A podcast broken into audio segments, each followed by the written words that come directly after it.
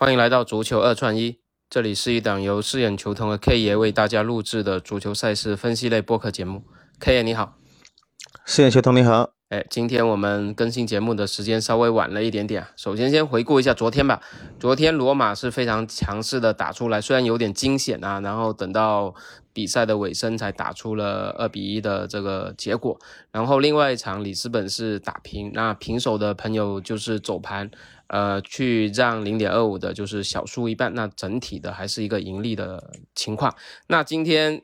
呃，周五开始有五大联赛的一些回归了。我们今天准备分享一场英超阿森纳打南安普顿，然后另外还有一场法甲的安格斯打巴黎圣日耳曼，这两场都是三点钟的球赛啊，同时开打的。那 K 爷这两场怎么看？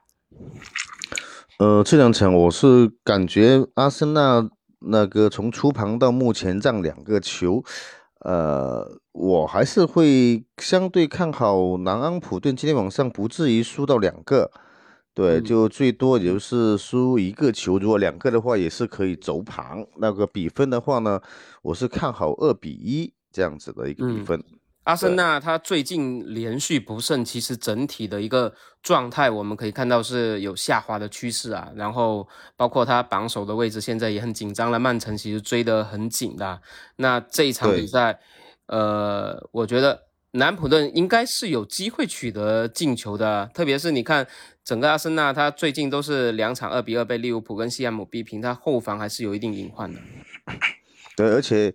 今天晚上其实他也不需要说打得很疯狂的阿森纳，因为只要是赢一个或赢两个，其实对他们来说都是可以。因为他五天之后是要在客场迎战那个第二名的呃曼城，这个才是重点。对他一定要保留一点实力的。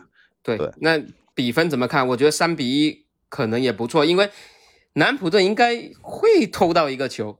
我觉得从比分上面，大家要考虑南普顿能在客场取得进球这个这个点。对，因为二比一是首选吧，三比一可以防一个。其实下盘的话呢，呃，最多也是走盘。对，因为今阿森纳今天晚上不可能说呃拼了老命来跟他搏的。对对，因为下一场五天之后的曼城才是他们的榜首争夺战。如果能够击败曼城，那对他们来说，今年得冠的那个。可能会更加有信心一点哦。嗯，对对，OK，那这一场就是我们看好南安普顿，最多就是两球告负，然后比分我们就参考二比一和三比一。那另外一场法甲呢？那安日就是安格斯打那个巴黎圣日耳曼，K 爷怎么看？这场球出盘是一点五，那么目前是升了两个档位到两球。呃，我感觉巴黎往上胜球，呃，赢球的那个是不会变的，只是说，呃，大小球我感觉到会打大球多一点点。对，因为这场比赛啊，嗯，巴黎的对手实在太弱了。你看安格斯他在最后一名，而且他距离降级区外的布雷斯特差不多有十七分的差距了，所以他剩下七轮的情况下，想要这种逆天来保级还是难度很大的。你基本上是没可能的。对，然后今天晚上他如果输了的话，也很可能就提前六轮要降级了。这也是对于法甲的球队来说一个比较耻辱的一个记录。那今天晚上你是觉得是一个大比分的告负还是小负？因为你你你输的多惨，可能也是会影响到他整个降级的嘛。